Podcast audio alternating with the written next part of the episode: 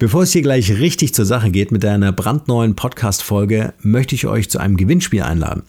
Dank euch ist der Markenrebell Podcast super erfolgreich unterwegs. Wir sind seit über zwei Jahren am Start und haben über 400 Folgen produziert. Das muss man sich einfach mal zur Zunge zergehen lassen. Das ist der Wahnsinn.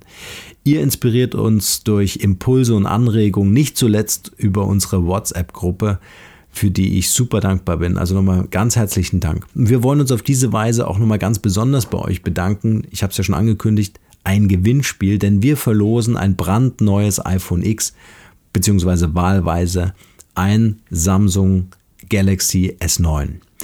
Was müsst ihr dafür tun? Ihr müsst einfach auf unsere Website gehen, wie ja schon bekannt ist, markenrebell.de und dort bis zum 30. April euch in den Newsletter eintragen. Dann nehmt ihr automatisch an der Verlosung teil. Ihr bekommt ein kostenfreies E-Book und ganz nebenbei auch noch die wichtigsten News zum Markenrebell Podcast direkt in euer Postfach. Also einfach unter www.markenrebell.de für den Newsletter eintragen und ein echt cooles iPhone oder Samsung gewinnen. Und nun viel Spaß mit dieser Podcast-Folge. Der Markenrebell Podcast.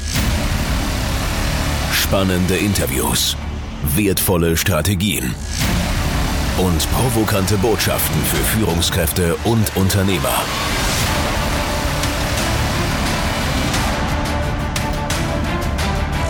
Stell dich den Herausforderungen der Digitalisierung und setze als Marke ein Zeichen.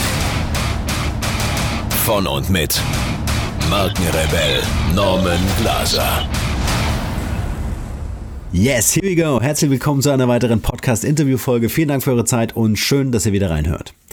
Fast 30 Jahre ist der Marketingverein Deutscher Apotheker MVDA abgekürzt jung und hat es nach seiner Gründung 1900 89 auf mehr als 3200 Mitglieder gebracht.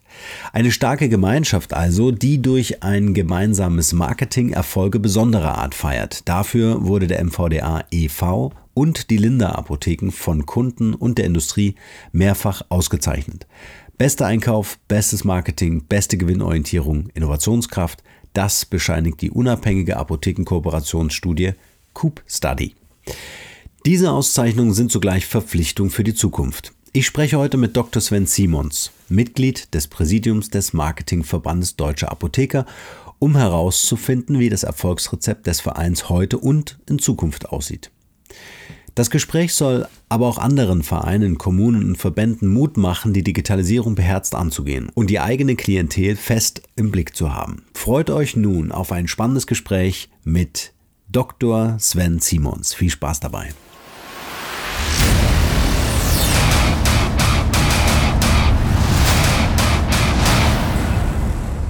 Lieber Sven, schön, dass du einen Podcast gefunden hast hier beim Markenrebell und äh, dass wir heute äh, mit dir sprechen können.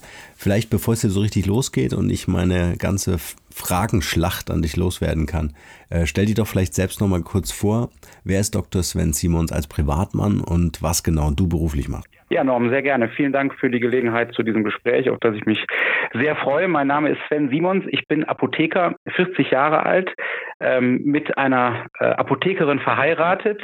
Also äh, wirklich Apotheke als Familie, die wir leben. Wir haben drei Kinder und einen Hund und zwei Apotheken. Das sind die Kernzahlen hier im Sauerland in einer ähm, Kleinstadt, wo wir klassische vollversorgende äh, Apotheken unterhalten und betreiben mit ähm, wirklich zwei tollen Teams, die wir an sich auch als ein Team sehen, weil wir natürlich da auch untereinander und sehr rege Austausch und Synergien nutzen. Ich habe es gerade schon gesagt, für uns ist das Wichtige, wirklich ähm, klassisch vollversorgend alles anzubieten, was Apotheke leisten kann ähm, Apotheke kann sehr, sehr viel. Und wir haben diesen Anspruch, dass wenn ein Kundenwunsch in unsere Apotheke getragen wird, ob das auf einem Rezept ist oder ob das ein, eine individuelle Anfrage ist, ein individueller Wunsch ist, möchten wir in der Situation sein, nichts ablehnen zu müssen. Wir wollen es möglich machen, was immer der Kunde sich von uns wünscht. Und das tun wir, glaube ich, mittlerweile ganz erfolgreich seit zehn Jahren. Sind davor aus Bonn gekommen. Da haben wir beide uns im Studium kennengelernt, meine Frau und ich. Ich habe dann da promoviert im Bereich der pharmazeutischen Betreuung. Also damals schon mit dem Schwerpunkt, mich ähm, konkret mit Patienten beschäftigen zu können, nicht im Labor zu sitzen während der Promotion. Das war tatsächlich nicht meins. Ich habe mich damals damit beschäftigt. Auch hochinteressant, wie man durch pharmazeutische Betreuung, also apothekerliche Dienstleistungen, die Compliance, also die Therapietreue von Krebspatienten verbessern kann, wie man also die Patienten dabei unterstützen kann, Medizin so einzunehmen, dass sie möglichst einen großen Therapieerfolg ähm, dann entsprechend auch erreicht. Ähm, neben der Tätigkeit in der öffentlichen Apotheke bin ich noch aktiv beim MVDA, dem Marketingverein Deutsche Apotheke, ein Zusammenschluss aus über 3300 Apotheken, die eine Marke auch im Markt haben, die sehr, sehr viele Kunden mittlerweile auch kennen und die auch steht für qualitativ hochwertige Apotheke, die Linde Apotheken. In diesem MVDA bin ich selbst im Präsidium verantwortlich für den Bereich, der sich nennt pharmazeutische Kompetenz, also alles das, was die Linde Apotheken und der MVDA an Pharmazie tatsächlich erlebbar machen wollen. Eigentlich ja unser, unser Kern, unsere Kernmotivation, das Kernthema eines jeden Apothekers. Neben Marketing, Vertrieb, Distribution, Logistik, Digitalisierung, alles, was dazugehört, was genauso wichtig ist, glaube ich fest daran, dass es eben die Pharmazie ist, die uns differenziert und die uns besonders macht und die uns Apotheken auch eben in die Lage versetzt, ähm, wirklich etwas Besonderes zu erreichen bei unseren Kunden und bei unseren Patienten. Super spannend und genau da würde ich gerne nachher mit dir einsteigen, äh, nämlich was aus den Apotheken in der Zukunft wird. Doch bevor wir das tun, vielleicht noch so einen kleinen Zoom oder so eine kleine Reise in deine Vergangenheit. Ähm, wie bist du zu deiner Apotheke gekommen? Was war vielleicht so deine Story, äh, dass du letztendlich heute da bist, wo du bist? Also äh, interessant ist, dass ich eigentlich ja ähm, so diese, diese familiäre Vorprägung voll habe. Also ich bin tatsächlich Apothekerkind. Mein Vater ähm, betreibt immer noch ähm, eine Apotheke seit vielen, vielen Jahrzehnten im Oberbergischen, also gut eine Stunde ähm, äh, hier, anderthalb Stunden hier von unserem Standort entfernt. Ähm, das heißt, da könnte man ja denken, das mir war ja vorgezeichnet der Weg. Ich habe mich aber tatsächlich erst in eine ganz andere Richtung entwickelt, hatte also damals erst einen Studienplatz dann auch zugesagt bekommen in Passau für Jura und Spanisch. Das hat mich damals wahnsinnig interessiert. Nur musste man ja damals noch zwischen dem Abitur und dem Studium einen Zivildienst machen. Und ich glaube, das ist ja gar nicht so selten, dass auch dieser Zivildienst dann nochmal Einfluss nimmt auf die letztendliche Berufswahl. Und den habe ich damals im Rettungsdienst ähm, verbracht, wie das ja auch viele machen, habe damals also einen Rettungssanitäter da gemacht und habe mich dadurch viel beschäftigt mit Patienten und habe da wirklich diese Freude wieder dran bekommen, tatsächlich Menschen zu helfen und Wissen einzubringen, dafür zu sorgen, dass es Menschen besser geht. Und dann war es dann tatsächlich die Pharmazie, die mir dann doch näher lag als die Medizin und habe mich dann fürs Pharmaziestudium entschieden, da auch durchgekämpft. Das ist ja auch durchaus bekannt, dass das Pharmaziestudium was ist, wo man sich durchkämpfen muss. Ein extrem extremst verschultes Studium mit wenig Spielraum für eigene Wahl. Also es ist wirklich sehr, sehr durchgetaktet und sehr durchgeplant. Und habe dann gegen Ende des Studiums mein Thema gefunden, nämlich diese pharmazeutische Betreuung, also die patientenorientierte Pharmazie. Äh, konnte dann auch nochmal ins Ausland gehen, das da ein knappes Jahr in Schottland noch praktizieren, postgraduiert, diese pharmazeutische Betreuung am Patienten das ist tatsächlich das, was mir Spaß macht. Und dadurch bin ich dann auch zum ja, Vollblutpharmazeuten geworden und mache das heute jeden Tag sehr, sehr gerne. Mhm. Wie hast du Apotheke so in deiner Kindheit wahrgenommen? Ja, also als, als ganz kleines Kind äh, lernt man Apotheke vor allem über Traubenzucker kennen, könnte man jetzt sagen. durch diesen typischen Duft, der in der Offizin, äh, gerade ja in alten Offizien auch heute noch erlebbar ist. Ähm, ich habe natürlich damals, was man als Kind schon sehr, sehr intensiv wahrnimmt, ist die Eigenverantwortlichkeit dieses, dieses Berufsbild und die, die Verantwortung, die Bedeutung des Apothekers. Und das ist natürlich in allererster Linie der Apotheker, dem die Apotheke gehört. Da gehört ein starkes Team dazu. Auch das hatte mein Vater, das habe ich auch damals schon gemerkt, dass er viele äh, Mitarbeiterinnen, Mitarbeiter, Kolleginnen, Kollegen hatte, die diese Apotheke gemeinsam mit ihm betrieben. Aber ich habe damals schon verstanden, und das ist bei mir und auch bei meiner Frau heute nicht anders, selbstständiger Apotheker bist du an sich 24 Stunden lang. Du bist gerade dann, wenn du so in Kleinstädten, äh, in der Peripherie tätig bist, bist du ja möglicherweise sogar der Dorfapotheker oder einer der Dorfapotheker. Apotheker bist du, wenn du selbstständig bist, mit Fleisch und Blut rund um die Uhr. Und das ist was, das kann einen natürlich eventuell scheuen, dass man sagt, Mensch, diese Verantwortung, auch diese persönliche Fokussierung auf einen als der Apotheker in der Apotheke, dass er das möglicherweise abschreckt. Aber es gibt eben zum Glück und aus meiner Sicht auch nachvollziehbar genug Menschen, die gerade das toll finden. Also das ist das, was mir auch Freude macht. Das bringt natürlich eine Verantwortung mit sich, aber es ist natürlich auch was, wenn man merkt, dass man geschätzt wird für das, was man leistet. Und ähm, es ist ja doch so, dass gerade auch in politischen Diskussionen, in Marktdiskussionen Apotheke oft auf Distribution runter reduziert wird. Also auf die Abgabe, auf die pünktliche und schnelle und sichere Abgabe von Arzneimitteln ein ganz wichtiger Bestandteil ist. Ähm, es ist aber eben darüber hinaus auch die gesellschaftliche Verantwortung und der Auftrag, den wir, den wir ja zu erfüllen haben, den wir, glaube ich, auch gut erfüllen, nämlich eine sichere und erfolgreiche Therapie auch entsprechend zu begleiten in Absprache mit den anderen äh, berufen. Das habe ich schon sehr früh als Kind tatsächlich begriffen, dass das mein Vater der Apotheker da war, mhm. der, dieser, der diese Apotheke auch da lebt. Ja, man merkt das auch an deiner Leidenschaft, so wie du sprichst, äh, dass du dich auch über deine Apotheke hinaus engagierst und dass dir das sehr am Herzen liegt. Ähm, Jetzt hast du gesagt, ähm, die Apotheke wird als Distributor irgendwie ähm, reduziert. Äh, was meinst du, woran liegt das? Das liegt vielleicht, äh, das liegt vielleicht unter anderem daran, dass das natürlich auch eine der, der, der Hauptaufgaben ist, die wir haben, die wir hatten in einer Zeit. Wir kommen ja nun gerade aus einer aus einer Zeit, wo, wo, wo diese wo diese Prozesse, diese, diese, diese Prozesse von analog zu digital sich gerade entwickelt haben, wir jetzt in der digital, digitalen Zeit angekommen sind.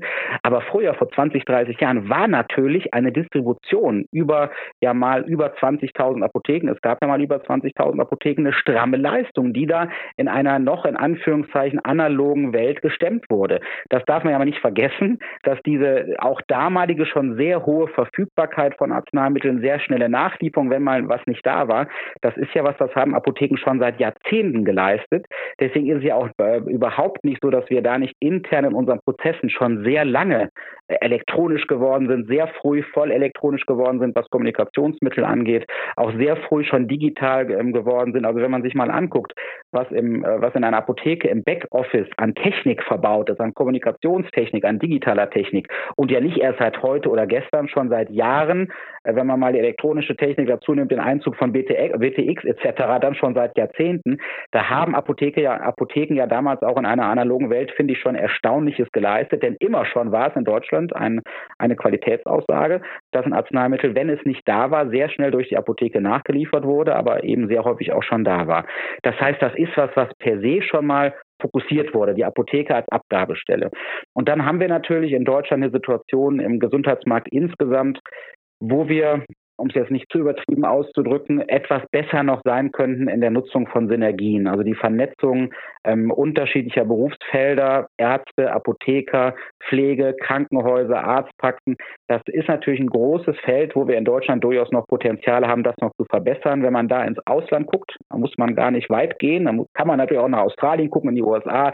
Da gibt es ganz andere apothekerliche Vernetzungen und apothekerliches Miteinander mit anderen Heilberufen immer zum Wohle des Patienten. Das sind ja nicht Sachen, die da etabliert wurden, um einen der Berufe glücklich zu machen, sondern das sind wirklich Themen, die den Patienten dienen. Das haben wir aber auch zum Beispiel schon in den Niederlanden. Ne? Also wenn man sich in den Niederlanden das anschaut, wie da schon seit Jahrzehnten auch mit Daten, mit Gesundheitsdaten umgegangen wird, diese zu sammeln, über die unterschiedlichen Berufe auszuwerten und zum Wohle der Patienten einzusetzen, da sind wir in Deutschland, das muss man leider sagen, noch weit von entfernt. Äh, auch das mit Sicherheit ein Grund dafür, dass man dann halt immer gesagt hat, ja gut, für die Verteilung jetzt mal ganz böse gesagt, für das Schubladen aufziehen, wie es damals war. Dafür haben wir die Apotheke. Für die Gesundheitsbetreuung haben wir andere Berufe, aber da hat sich die Apotheke vielleicht auch dann manchmal zu selten zu Wort gemeldet und gesagt, wir können eine ganze Menge mehr. Das tun wir Apotheker ja jetzt auch über den MVDA hinaus, auch die Apotheker insgesamt in Deutschland, aber ja in den letzten Jahren deutlich hörbarer und das finde ich auch gut, diese Leistung auch zu kommunizieren, die Leistung auch auszubauen. Aber so kam das eben, dass wir ja lange dann in diese Richtung, ähm, äh, ja, in, in, in, diese Richtung festgelegt wurden, der Distributor zu sein, die Arzneimittelabgabestätte. Dabei können wir so viel mehr. Ja. Ähm, die Frage ist äh, für mich, und, und als du gerade aufgezählt hast mit, mit der ganzen Technik und so weiter, da hatte ich natürlich sofort die Zeitungsartikel oder das, was man online so liest, äh, im Kopf. Ähm, großer äh, Logistiker und Distributor wie Amazon zum Beispiel äh, will auf den Markt. Gesundheitsbranche ist hart umkämpft. Warum? Weil äh, sie seit Jahren im Dornröschenschlaf ähm, äh, liegt. Es gibt auch in Deutschland nicht wirklich einen, einen Markt ja, wie soll ich sagen, ein Spieler im Markt, der das ganze Thema vorantreibt. Gibt viele Startups, eine sehr überschaubare Startup-Szene, die wächst, klar, aber es ist, ähm, glaube ich, noch so die, die letzte Branche, die äh, von disruptiven Einflüssen ähm, äh, überrollt werden wird, so äh, vermute ich. Die Frage ist für mich, ähm, was bleibt vom Apothekergeschäft übrig, wenn dann große Logistiker wie Amazon und Co.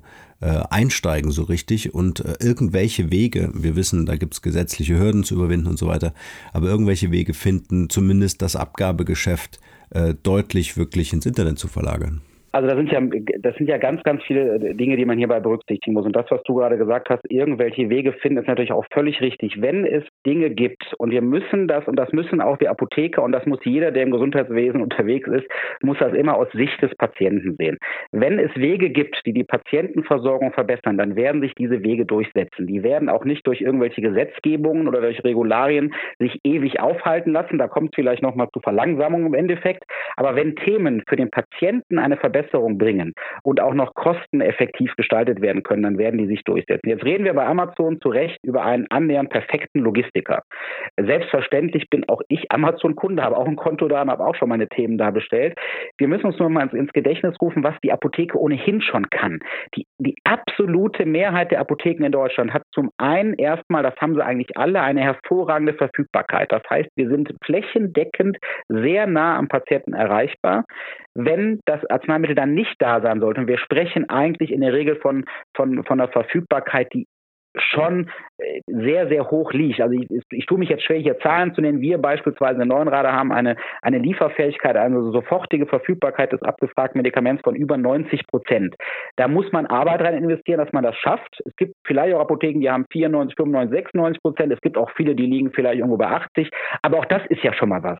Was die Apotheken aber darüber hinaus können, ist, wenn das Medikament da nicht da ist, ist sehr schnell besorgen. Und jetzt kommt der Punkt. Dann muss aber der Kunde natürlich in vielen Fällen ein zweites Mal in die Apotheke. Und da sagt Amazon natürlich, das musst du bei uns nicht. Bei uns bestellst du das und es kommt zu dir nach Hause geliefert. Jetzt könnten wir beide da lange drüber sprechen, wie das denn ist mit der Sicherheit und der Lieferung und bei hohen Temperaturen. Jetzt steht der Sommer vor der Tür. Wie ist das, wenn es 1035 Grad wird und das, das Antibiotikum wird von der Post ausgeliefert? Auch da gibt es sehr viele gute Argumente, die dafür sprechen, dass man das gut über Apotheken abwickeln kann. Aber selbstverständlich müssen Apotheken sich da bewegen.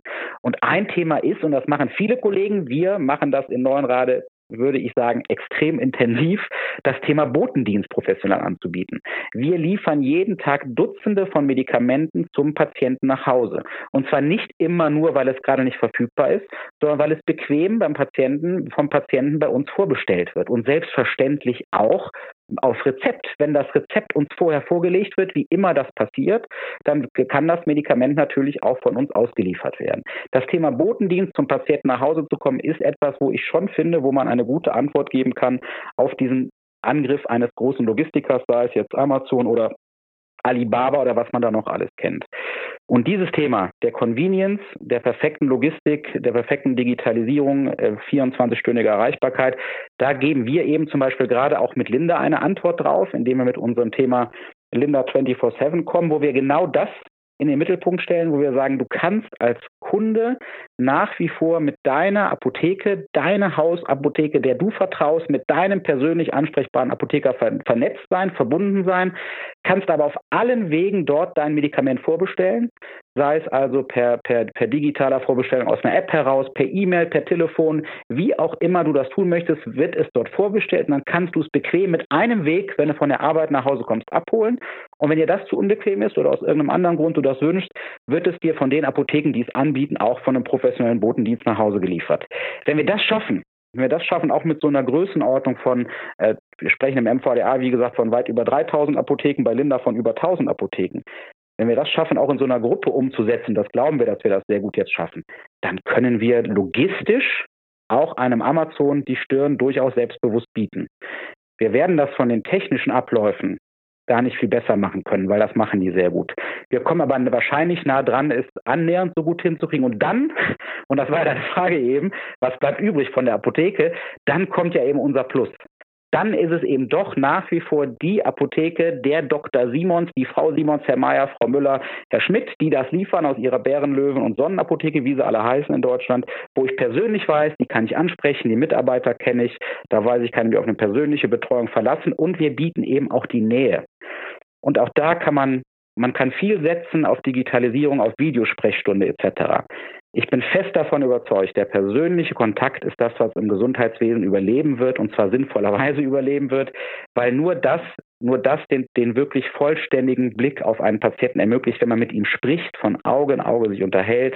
Man erfährt viel mehr, man kriegt ein Gefühl für den Patienten. Empathie spielt da eine Rolle und das alles dann im Kontext einer perfekten Versorgung, was auch das Thema Logistik, Convenience angeht, dann hat die Apotheke hervorragende Chancen, ja, ja. Äh, weiterhin ein, ein wichtiger Spieler zu sein. Ja, ich glaube auch, und äh, da sprichst du was ganz Interessantes an, äh, die reine Fokussierung auf das Logistikthema wäre ja im Grunde nur ähm, so, ein, so, ein, so ein Wettlauf, ja. Sorry ähm, ein, ein Wettlauf äh, mit, mit wirklich einem weltweit agierenden Player, der seine Roboter ins Lager schickt und die, die Arbeiten verrichten werden. Ähm, für mich, ähm, wenn ich mir das Thema Apotheke und du weißt ja, wir beraten auch in der Gesundheitsbranche gerade zu digitalen Geschäftsmodellen und dergleichen. Ich glaube, ein unschätzbarer Wert, den die Apotheken haben, und du hast es vorhin schon angedeutet, ist das Know-how. Und ähm, äh, was ich beobachte in der Branche ist dieser Schulterschluss äh, ob das jetzt Ärzte oder Apotheker oder wie auch immer oder, oder Vereine oder, oder äh, Partner sind, ist es eher so der horizontale Schulterschluss, ähm, anstatt so auch die, die Vertikalisierung hin zum Kunden. Ja, also was Amazon ja nebenbei auch noch hat, ist ja eine eine enorme Kundenreichweite. Also, äh, weiß nicht, glaube ich, jeder Deutsche ist bei Amazon Kunde auf der Plattform. Ja, ähm, da da wäre für mich die Frage, ähm, wäre das nicht oder, oder wie, wie siehst du das? Äh, wäre das nicht eine Perspektive für Apotheken zu sagen, äh, wir schließen sich, äh, wir schließen uns beim MVDA zusammen? Ja, und ähm, agieren wirklich so, dass wir eine, eine Plattform aufbauen, sodass unsere Kunden äh, nicht nur das Produkt, sondern den Mehrwert, nämlich unser Know-how in Form von einem Add-on ja, äh, ob das ein E-Book ist, ein Online-Kurs ist oder, oder ein persönliches Coaching, Telemedizin und so weiter, dass man dort, dort eine Aufwertung macht, weil genau das bekomme ich eben nicht bei Amazon. Genau in diese Richtung ähm, bewegen wir uns auch, ähm, sind da auch schon seit Jahren äh, übrigens aktiv. Das ist ja auch das Schöne an so einem Konstrukt wie dem MVDA. Äh, wir haben in unserem, in unserem Gesamtkonstrukt MVDA und auch den Linde Apotheken eine sehr starke apothekerliche Handschrift. Wir haben also zugrunde liegt eine wirklich basisdemokratische Struktur. Das heißt, alle Programme, alles was entwickelt wird, geht bei uns vorher durch eine ähm, wirklich intensive apothekerliche Abstimmung und Begleitung. Das führt manchmal dazu, dass man ein oder anderthalb Tage langsamer ist als vielleicht ein vertikal durchorganisiertes Unternehmen, das Entscheidungen sehr schnell trifft. Aber das Tolle ist eben, wenn wir da eine Entscheidung treffen, wenn wir sagen, wir gehen mit einer Dienstleistung raus, einem Angebot, einem Mehrwert raus, dann tragen ihn eben alle diese Mitgliedsapotheken dann auch mit. Und da haben wir beispielsweise in der Vergangenheit beim Thema Diabetes schon wirklich, wirklich Tolles erreicht. Und zwar schon sehr lange. Das Thema Diabetes wird vom MVDA schon seit Jahrzehnten fokussiert. Aber seit einigen Jahren haben wir das nochmal neu aufgeladen. Und jetzt muss man wissen, es, man wird natürlich keine Apotheke in ganz Deutschland finden, die sagt, wir sind keine Diabetes-Fachapotheke. Das wäre ja auch völlig falsch. Also wenn ich einen Apotheker frage und sage, können Diabetiker zu dir kommen, fühlen sich bei dir wohl betreut, wird natürlich jeder Apotheker sagen, ja. Das ist ja auch sein Job. Natürlich ist ein Diabetiker gut zu betreuen und der Apotheker hat per se durch Studium und seine PTA, also Mitarbeiter, eine gute Ausbildung, um auch entsprechend Diabetiker zu betreuen. Und trotzdem ist es uns gelungen, bei so einer ähm, wirklich, wirklich schon von ein Jahr an sich besetzten Thematik wie Diabetes nochmal ein Add-on zu generieren, indem wir ein Programm entwickelt haben mit einem großen Partner gemeinsam, wo wir eben diese Themen Convenience, tatsächlich auch Logistik, auch Wirtschaftlichkeit kombiniert haben mit einer inhaltlichen Aufladung der Apotheke. Das heißt also intensiv Inhalte innerhalb dieser Initiative Diabetes, so nennt sich das Programm, Inhalte in die Apothekenteams geliefert haben, Fortbildung, inhaltliche Aufwertung gebracht haben zum Wohle der Patienten, um dann eben zum Beispiel diese Apotheken in die Lage zu versetzen, Diabetiker-Selbsthilfegruppen zu betreuen, Diabetes-Stammtische zu etablieren. Und genau das funktioniert nicht in einer Online-Sprechstunde. Das sind Themen, die mhm. funktionieren zum Wohle der Patienten tatsächlich vor Ort in der Apotheke dann. Und ich bin mir sicher, dass äh, Patienten dafür Geld ausgeben würden. Also um das äh, Wissen von einem Apotheker zu bekommen, äh, bin ich zwar gewohnt, im Umfeld einer Apotheke ja, dafür nichts zu bezahlen, weil ich hole ja nur mein Medikament und sehe ja den Apotheker in Anführungsstrichen nur als den, der mir das Medikament gibt. Aber wenn ich mir anschaue, was im Online-Marketing äh, ähm, äh, da so unterwegs ist, ähm, in Sachen Online-Kurse, in Sachen Ratgeber, in Sachen, ich positioniere mich als Spezialist, als Experte für ein bestimmtes Thema. Die Leute werden gebucht, die werden auf Speakings äh, gebucht, die schreiben Bücher, die verkaufen ihre digitalen Produkte. Ich könnte mir schon vorstellen, dass ein weiteres Geschäftsmodell, zweites Standbein eines Apothekers neben der Abgabe von Medikamenten und der damit verbundenen pharmazeutischen Kompetenz und Beratung aber auch die Kompetenz in einem speziellen Fachgebiet. Ne? Da sind wir jetzt beim Personal Branding Thema, dass ich sage, als, ähm, als Apotheker, meinetwegen bin ich Spezialist für das Thema Phytopharmaka. Ja? Und dafür stehe ich online mit meiner Page und meinen Produkten, meinen eigenen Produkten. Absolut. Also dieses Thema der ähm, dieses Thema der der der Bezahlung von von zusätzlichen Dienstleistungen ist natürlich was, wo Apotheker sich intensiv mit beschäftigen müssen und auch noch stärker beschäftigen. Da sind wir auch durchaus im Zuchtzwang, weil natürlich schon ganze Felder an uns vorbeigezogen sind. Das muss man auch klar sagen. Also ich, ich erinnere mich persönlich an Veranstaltungen vor zehn Jahren, wo uns schon große digitale Experten, die es damals ja schon gab, gesagt haben: Passt mal auf, da kommen demnächst Geräte, da können die Patienten sich selbst mit digital messen, optimieren, äh, ob das äh, Stöpsel sind, die sich ins Ohr stecken, ob das Uhren sind, die sich an Arm, da gab es noch keine Apple Watch, da wurden uns aber diese Felder im Prinzip vorgestellt. Da hätte man damals schon vielleicht was erreichen können. Heute findest du wahrscheinlich keine Apotheke in Deutschland, die eine Apple Watch verkauft oder die irgendwelche digitalen äh, Hilfsmittel da anbietet. Äh, da gibt es aber nat äh, natürlich großes Potenzial. Wir müssen nur darauf achten, dass wenn wir als Apotheker in sowas reingehen, muss das inhaltlich zu uns passen. Wir müssen also wirklich auch unsere pharmazeutischen Ansprüche da, die dürfen wir auch da nicht darunter schrauben. Und es muss ein echter Mehrwert sein. Es muss ein echter Mehrwert sein, der für den Patienten generiert wird. Es gibt ja, gibt ja erste private Krankenversicherer die da bereits anfangen, ähm, ihre Patienten äh, zu belohnen, indem sie sie auch digital begleiten, wenn sie bestimmte, bestimmte Ziele erreichen, bestimmte gesundheitsoptimierende Ziele zu erreichen. Da arbeiten wir zum Beispiel ja auch wiederum zusammen mit einem großen Versicherer, der international tätig ist und der seine Patienten belohnt, indem sie bestimmte Prämien bekommen, bestimmte Nachlässe auf ihre Raten bekommen, wenn sie Ziele erreichen, wenn sie abnehmen, wenn sie fitter werden, wenn sie nachweisen, dass sie ins Fitnessstudio gehen etc. Ähm, das ist aber bis jetzt aus meiner Sicht alles noch zu eindimensional. Wir müssen da also wirklich dann über echte echte, ähm, echte Mehrwerte nachdenken, die nicht zu bürokratisch sein dürfen und die nicht immer nur so in eine Richtung gehen. Und was nicht zu vernachlässigen ist, das ist natürlich ein Riesenthema, ist das ist das Wort Datenschutz. Ne? Wir stehen gerade vor einer äh, Novellierung ja im Bereich Datenschutz nochmal. Es gibt eine neue Datenschutzgrundverordnung. Das wird massive Auswirkungen haben auf den Gesundheitsbereich. Aber auch das ist lösbar. Da bin ich ja wieder dabei, dass wenn das Sachen sind, die Patienten nutzen, muss sowas alles lösbar sein, mhm. um es dann hinzukriegen. Ja. Ich glaube, in der Berufsordnung muss es auch verschiedene Änderungen äh, geben, um Apotheker und auch Ärzte in Deutschland wettbewerbsfähig zu machen. Weil wenn ich die Leistung im Ausland äh, einkaufen kann, als deutscher Patient oder deutscher Kunde, ja, und ähm, benachteilige quasi äh, die, die, die Apotheker in Deutschland, dann ist es natürlich auch keine Lösung. Mal eine provokative Absolut. Frage. Ähm, muss der Apotheker in Zukunft Unternehmer werden? das, das impliziert ja, dass das bisher nicht ist. Also jeder, jeder Apotheker in Deutschland hat ja hinter seinem Namen äh, stehen EK, eingetragener Kaufmann, eingetragener Kauffrau. Das ist ja der Spagat, in dem er sich tatsächlich befindet, äh, dieser Spagat zwischen Heilberufler und Unternehmer, Schrägstrich Kauffrau, Kaufmann. Aber es ist völlig richtig, diese Frage zu stellen.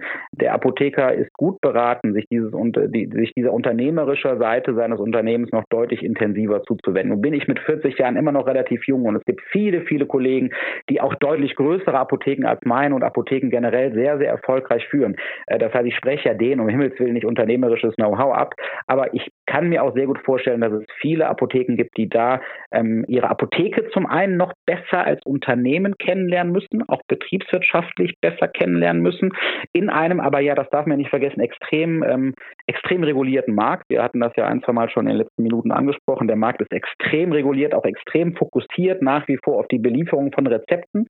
Im Wesentlichen die typische deutsche Apotheke, das darf man nicht vergessen, erwirtschaftlicht, er, erwirtschaftet ihre wirtschaftliche Wirbelsäule mit der Abgabe von Arzneimitteln auf Rezept.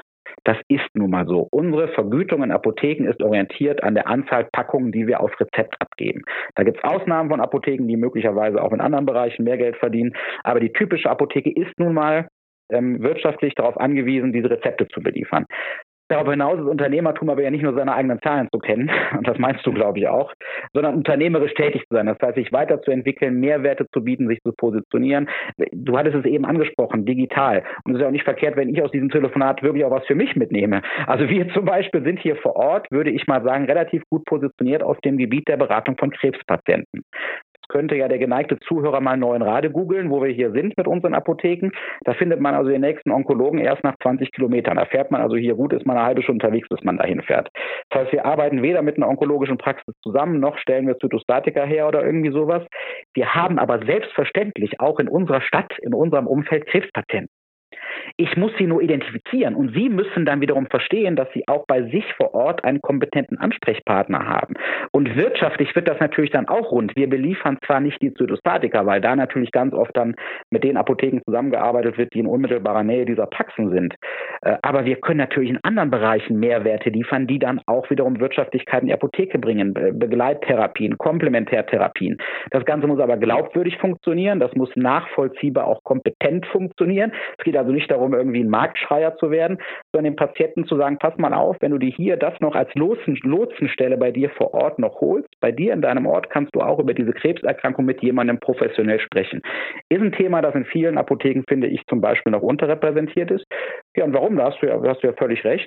Warum sowas nicht auch mal durchaus digital in Form einer Sprechstunde über lokal, über den lokalen Kreis hinaus anbieten, äh, sind absolut wertvolle Anregungen für den Apothekenmarkt sowas. Ja, also ich glaube auch überregionale äh, Ideen zu, zu, zu entwickeln und das meinte ich eigentlich auch mit diesem Unternehmerwerden, also eher die Betrachtung, äh, arbeite ich tatsächlich im Unternehmen oder am Unternehmen, im Idealfall vielleicht beides, ja, im Idealfall bin ich die Personal Brand in der Apotheke und habe das Vertrauen der Kundschaft, aber bin auch in der Lage, so weit rauszuzoomen und zu sagen, okay, ich schaue mir das Geschäftsmodell, was ich jetzt meinetwegen seit Jahren äh, fahre, einfach nochmal genauer an. Was kann ich vielleicht noch zusätzlich anflanschen? Ja? Was ergänzt quasi meine Wertschöpfungskette? Macht das, was ich tue, eh wertvoller? Und äh, was kann ich vielleicht über die regionalen Grenzen anbieten? Und das zeigt für mich ehrlich gesagt auch, wie wertvoll der MVDA als Gemeinschaft, ja, als Bündelung der Power der Apotheken ähm, die ihr als Mitglieder habt, äh, wie wichtig das ist, weil allein als Apotheker kann ich halt einfach nichts ausrichten. Ja.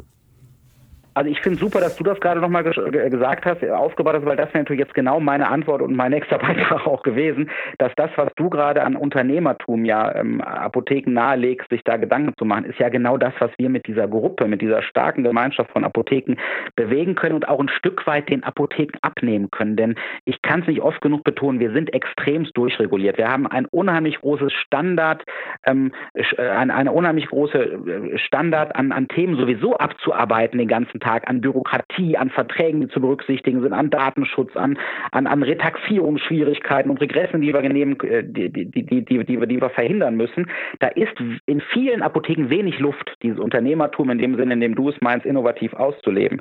Und da kann natürlich so eine große Gruppe sehr gut bei helfen. Und da ist der MVDA tatsächlich genau das Vehikel, was wir den Apotheken anbieten und was wir auch sehr gerne annehmen, da ein Stück Bequemlichkeit zu liefern, in dem eben Themen für die Apotheken entwickelt werden, die aber wiederum aus den Apotheken kommen. Unser Kerncredo im MVDA, das wir jeden Tag leben, ist von Apothekern für Apotheker. Wir entwickeln Themen gemeinsam mit einer starken Geschäftsstelle, die wir natürlich haben. Das sind ja auch die Kolleginnen und Kollegen, die die Themen dann für uns ausarbeiten, auf die Straße bringen, die Marketingkonzepte entwickeln. Äh, da haben wir natürlich eine Geschäftsführung, wir haben Vorstände in der Linde AG. Die gleichen sich aber immer extrem stark mit der apothekerlichen Struktur ab. Um genau das zu erreichen, dass man als Gruppe wahrgenommen wird, die Themen im Markt eben positiv voranbringt und positiv vorantreiben. Das schaffen wir. Wir positionieren uns da entsprechend durchaus auch mal treibend mit dem einen oder anderen politischen Thema. Wir wollen gar nicht, das ist ja auch bekannt, dass es eine gut etablierte Standesvertretung der deutschen Apothekerschaft gibt, seit Ewigkeiten schon. Die wollen wir gar nicht zerstören oder ersetzen aber natürlich als eine Gruppe in der Stärke, in der wir sind, durchaus mal Impulse liefern und mal sagen, also wir könnten uns auch vorstellen, das Thema könnte ein bisschen schneller gehen, hier nochmal hinzugucken.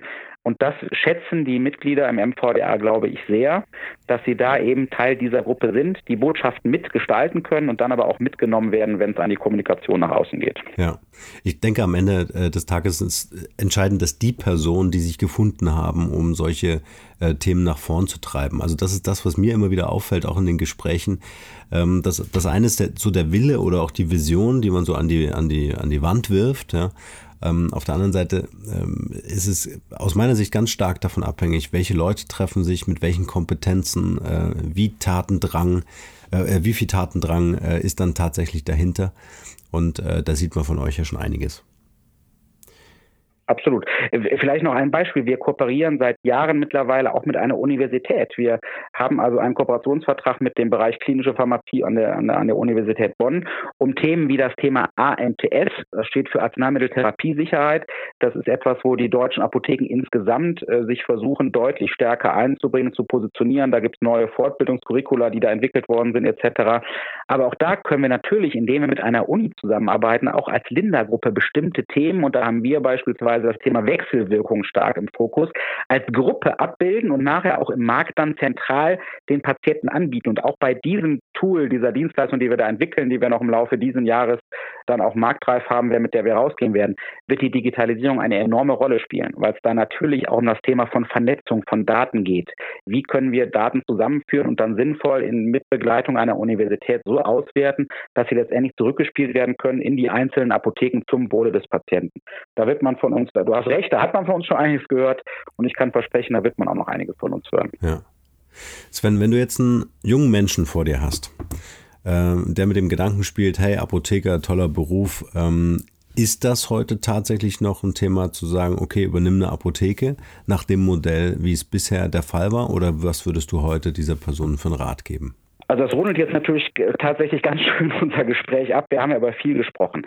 Ähm, wir erleben natürlich ähnlich wie bei den Ärzten, auch bei den Apothekern einen Trend, dass das nicht mehr so ganz viele Menschen so machen, wie es meine Frau und ich vor zehn Jahren gemacht haben. Wir sind hier ins Sauerland gezogen, uns nochmal zu sagen, und kannten hier, wie man sagt, keine Socke. Also hier war niemand, hier war keine Verwandtschaft, keine Freundschaft. Das gab es für uns gar nicht, diese Region vorher, und haben trotzdem gesagt, wir springen in das kalte Wasser, wir machen das, wir, wir wollen da was aufbauen, wir haben einen Businessplan geschrieben, sind zur Bank gegangen und die Bank hat gesagt, ja, wir glauben, dass das hier funktionieren kann. Es funktioniert tatsächlich, es hat geklappt. Dieses Unternehmertum findet man nicht mehr so selbstverständlich in den Hörsälen der deutschen Universitäten. Das ist so, weil es natürlich auch attraktive Alternativen gibt. Dennoch bereue ich diesen Schritt keinen Tag und habe ich natürlich auch die Möglichkeit, nebenbei noch ein bisschen was zu machen, was auch wirklich meinem persönlichen Horizont gut tut, wo ich auch mit viel Freude, glaube ich, durchaus auch sinnvolle Impulse geben kann. Aber diese Eigenverantwortlichkeit, dieses auch wertgeschätzt werden für, für was man tut, das ist was, das würde ich jungen Kollegen durchaus ans Herz legen, das nochmal sehr gründlich zu prüfen, ob das nicht doch wesentliche Vorteile bietet im Vergleich zum Beispiel die Alternativen. Man geht in die pharmazeutische Industrie, da kann man auch tolle Laufbahnen erleben.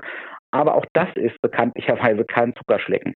Ein Rat, den ich in jedem Fall einem Kollegen geben möchte, der dann äh, den Weg geht und in die Selbstständigkeit geht, ist genau das, wo wir gerade drüber gesprochen haben. Such dir starke Partner. Du musst es nicht alleine machen. Such dir Partner, bau da Vertrauen auf und gemeinsam in einer Gruppe. Und da ist nun mal der MVDA meine Heimat. Und das muss ich ja für mich jeden Tag neu entscheiden. Ich könnte ja morgen austreten, wenn ich für mich entscheiden würde. Das brauche ich nicht mehr.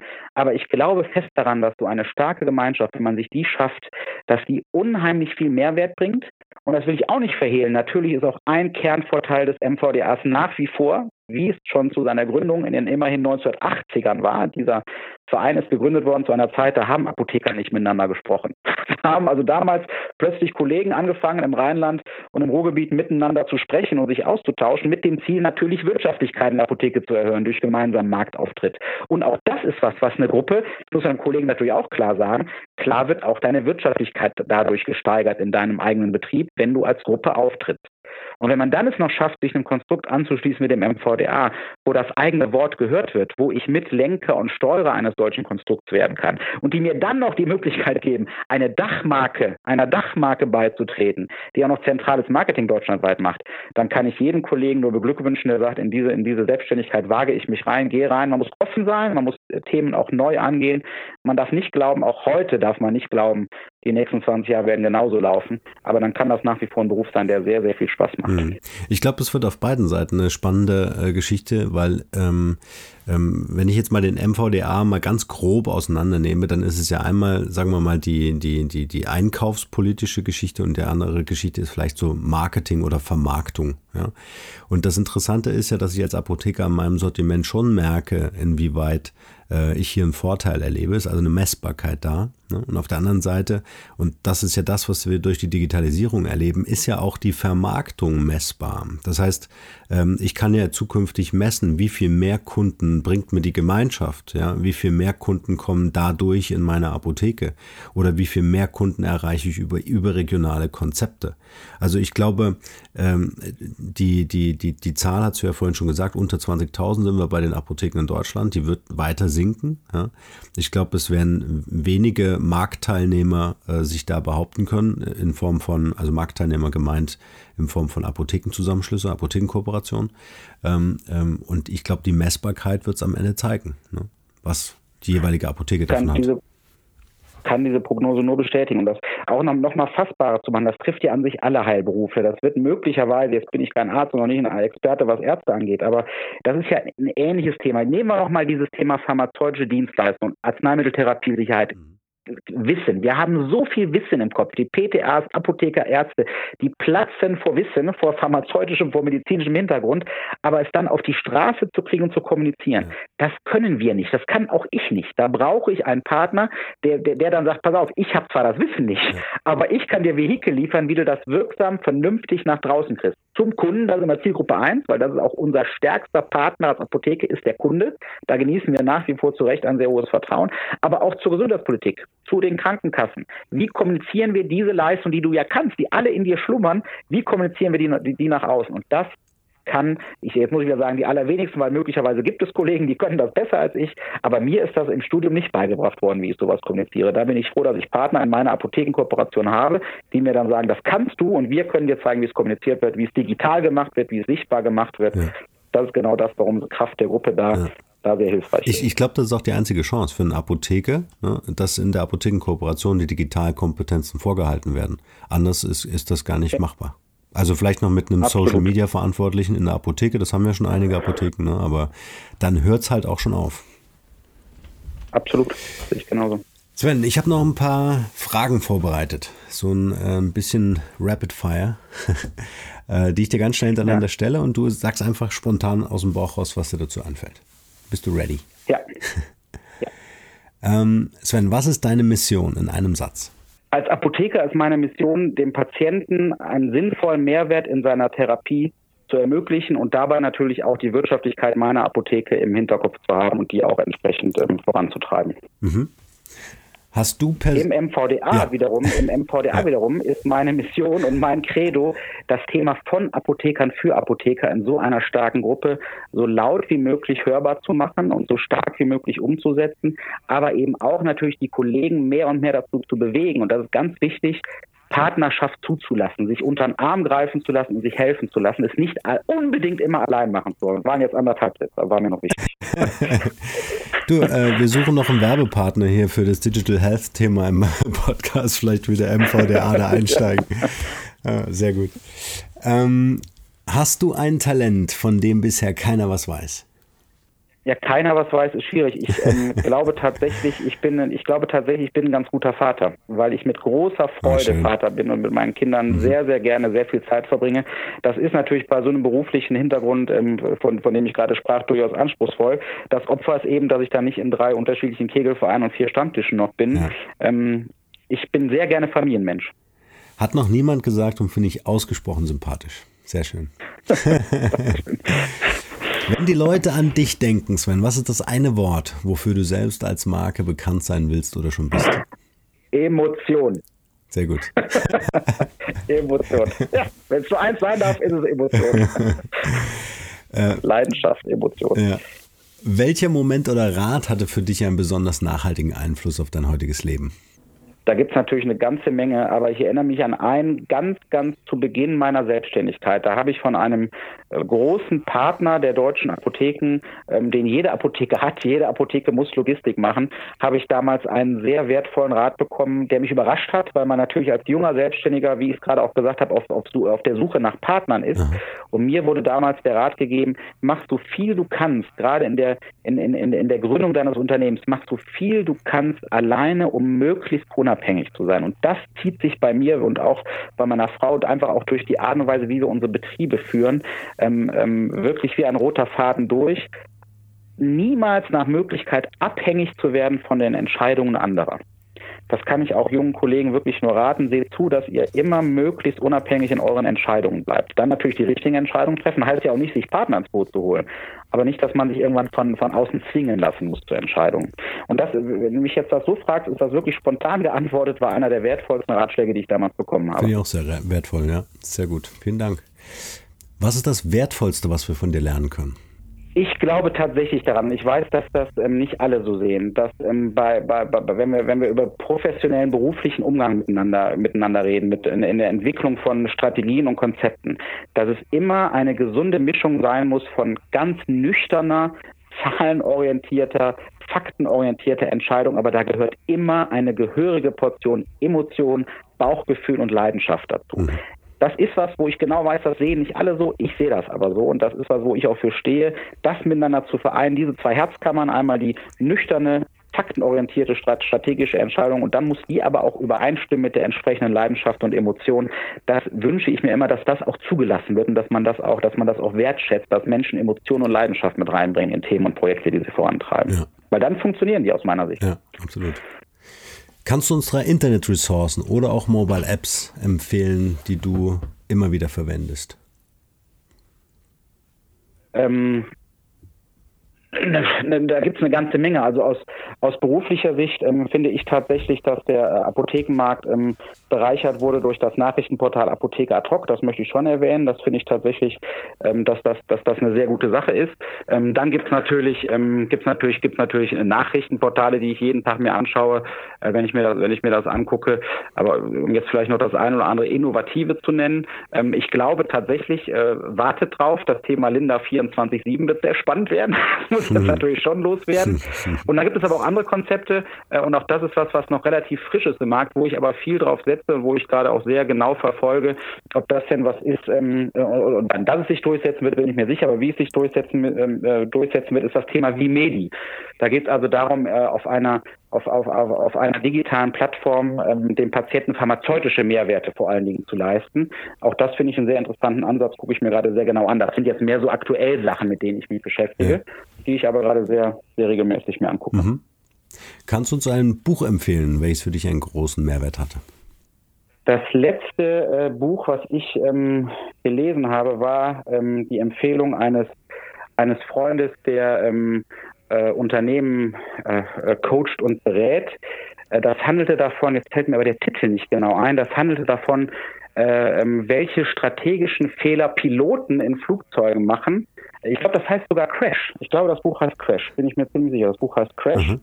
Ähm, und da geht es darum, ähm, welche strategischen ähm, Entscheidungen und Fehler eben Menschen einfach mal machen und welche fürchterlichen Folgen das dann haben kann und wie Kommunikation diese Fehler vermieden hätte. Und das hat mir mein Spannend. Freund Frank Dunker mal empfohlen, dieses Buch. Und das hat wirklich einen nachhaltigen Eindruck auf mich äh, hinterlassen, weil einfach zeigt, wenn Menschen miteinander reden, was dann für katastrophale Fehler äh, vermieden werden können. Ja. Cash-Kommunikation heißt es. So heißt das Buch. Cash-Kommunikation. Cash-Kommunikation. Spannend. Verlinken wir den schon zu dieser Folge. Ähm, ich frage immer nach drei Interviewgästen. Gibt es drei Leute, die du empfehlen würdest, die wir hier im Podcast ähm, mal einladen sollten? Lass mich da mal gerade eine halbe Minute drüber nachdenken. Kein Problem, wir werden, äh, würden dann hier den MVDA-Werbespot einblenden. ja, die, auf die Frage war ich jetzt tatsächlich vorbereitet. Da muss ich jetzt, ähm, muss ich jetzt mal eine Minute drüber nachdenken. Das ist kein Problem. Also wenn ich, wenn ich spannend fände, wenn ich mir sehr gut vorstellen könnte in so einem Podcast, ist ähm, zum Beispiel, ohne dass ich jetzt ihn vorher natürlich um Erlaubnis gebeten habe, aber wenn ich, wen ich gerne zuhöre und wen ich einfach auch schätze für seine, für seine Vision, ist äh, Dr. Thilo Schumacher. Mhm. Der ist ähm, äh, Vorstand der AXA Krankenversicherung. Jemand, der ähm, wirklich aus meiner Sicht sehr interessante Ansichten hat zum Gesundheitsmarkt und auch zu den Aspekten Digitalisierung und Mehrwerte hier ähm, generiert werden kann. Mhm. Ähm, Einfach Vorreiter aus der Branche bei euch? Wir suchen so die Hidden Champions, weißt ja, du? Ja, jetzt, jetzt hatte ich gerade an, an, an Frau Siebert von der Farmarazzi Farm gedacht, die natürlich nicht wirklich ein Hidden Champion ist, sondern ist schon ziemlich well-known well known, well known Champion. Aber die ist mit Sicherheit auch jemand, die, ähm, die, die, die, die, eine ganz starke Frau mit einem unglaublichen Weitblick, die ich auch, der ich auch sehr gerne zuhöre, wenn ich sie, wenn ich sie reden höre. Mhm. Ähm, aus der Branche jetzt direkt Apotheke. Man nur drei nennt, da muss man natürlich gut überlegen, wen man da vorschlägt. äh, ist ja nur ein Auszug, ne? Du hättest sicher 20. Das ist ja nur ein Auszug, genau. und mehr. Bitte? Du hättest Bitte? sicher 20 und mehr. Aber du kannst uns den dritten oder die dritte auch gern per E-Mail schicken. Dann packen wir die noch mit in die ja. Show Notes. Ich denke da nochmal drüber nach, ja. Aber die sind doch schon mal gut, die zwei. Da haben wir nämlich eine Krankenkasse und auch nochmal einen Blick in die Pharmabranche. Sven, ich würde gerne dir das Schlusswort für diese Podcast-Folge überlassen mit der Frage, was ist dein bester Tipp für ein glückliches und erfülltes Leben? Das ist eine große Frage. Mhm. Also ich, ähm, man, man, man sollte aus, aus meiner Sicht ähm, wirklich ähm, danach streben, in seinem gesamten Tun, sowohl privat als, als auch beruflich, auch wenn ich mich da jetzt etwas ähm, äh, wiederhole, äh, unabhängig zu bleiben, denn das gilt fürs Private ebenso, wie ich das eben gesagt habe, fürs Berufliche. Mhm. Äh, sein, sein Inner Circle, ob das jetzt eine Familie mit Kindern ist, ob das eine Partnerschaft mit einem Lebenspartner, mit einer Frau, mit einem Mann ist, das ist das, wo ich persönlich mich darauf fokussiere, wo ich mein ganzes Handeln nach ausrichte. So viel man auch tut und so viel man versucht, für Projekte zu bewegen, berufliche Themen nach vorne zu bringen, Märkte zu verändern, äh, das ist aus meiner Sicht das, wo es darauf ankommt, dass das alles gut abgestimmt und, abgetakt, äh, ab, ab, äh, und, und, und durchgetaktet ist mit dem eigenen inneren Circle. Das kann, wie gesagt, ein Freundeskreis sein, kann eine erweiterte Familie, ein ganz enger Familienkreis sein. Denn nur wenn das, wenn dieses innere Herz schlägt und wenn das funktioniert, dann kann ich genug Kraft tanken, um nach außen zu gehen und beruflich und in meinem äh, beruflichen Umfeld Impulse zu setzen und Themen voranzubringen. Die echte Zufriedenheit, die kommt aus meiner Sicht dann wirklich, wenn man in diesem inneren Kreis freitagsabends zusammen auf der Terrasse sitzt, ein Glas Rotwein trinkt, das Steak vom Grill holt und zur Ruhe kommt. So erreiche ich dann echte Zufriedenheit. Ja, das ist ein sehr, sehr schönes Schlusswort. Authentisch, authentisch, authentisch bleiben mit Herz und Emotionen. Mhm. Schön. Sven, es hat mir total viel Spaß gemacht und es war total spannend mit dir. Vielen Dank für dieses Gespräch. Mir auch. Vielen Dank, Norm. Dankeschön. Hier noch eine wichtige Info für alle die unter euch, die sich mit dem normalen E-Mail-Newsletter nicht zufrieden geben können, die noch ein paar Deep Dives vertragen können und zusätzlich eine wertvolle Content-Lieferung auf Ihr Smartphone für clever halten. Den empfehle ich unbedingt unseren neuen und vor allem kostenlosen Messenger-Service. Ganz egal, ob ihr WhatsApp, Facebook Messenger, Insta oder Telegram verwendet, wir liefern euch alle neuen Podcast-Folgen, natürlich unseren monatlichen Ratgeber als E-Book sowie weitere spannende Informationen frei Haus in eure Lieblings-App. Und das alles kostenlos und ohne Werbespam. Das verspreche ich euch. Geht dafür einfach auf unsere Website www.markenrebell.de und klickt im Menü oben auf den Punkt Service. Probiert es einfach mal aus. Es ist kinderleicht und seid gespannt, was hier in den kommenden Wochen so alles abgeht. Wenn euch dieser Podcast gefallen hat, wären wir euch sehr verbunden, wenn ihr euch kurz Zeit nehmen könntet und uns eine Bewertung bei iTunes da lasst. Das dauert nur wenige Sekunden und ihr helft damit, dass auch andere diese Informationen erreichen und wir diesen Podcast für euch noch viel, viel besser machen können. That's it. Alle Informationen wie immer in den Shownotes. Nur das Beste für euch und bleibt rebellisch. Bis bald. Ciao.